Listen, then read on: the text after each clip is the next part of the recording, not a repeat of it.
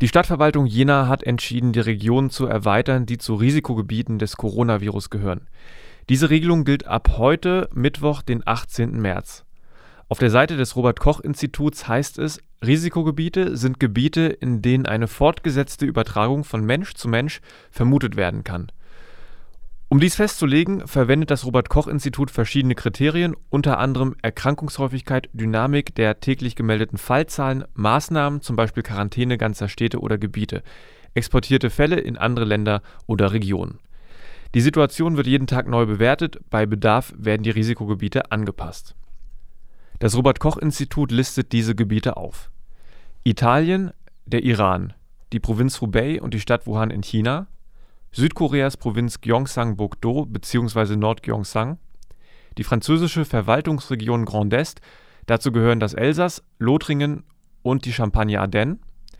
Weiterhin gelten als Risikogebiete das österreichische Bundesland Tirol, Spaniens Hauptstadt Madrid und die US-amerikanischen Bundesstaaten Kalifornien, Washington und New York. In Deutschland gilt der Landkreis Heinsberg in Nordrhein-Westfalen als Risikogebiet. Die Stadt Jena zählt zusätzlich diese Länder in ihrer Gänze zu den Risikogebieten. Österreich, die Schweiz, Frankreich, Spanien und die USA.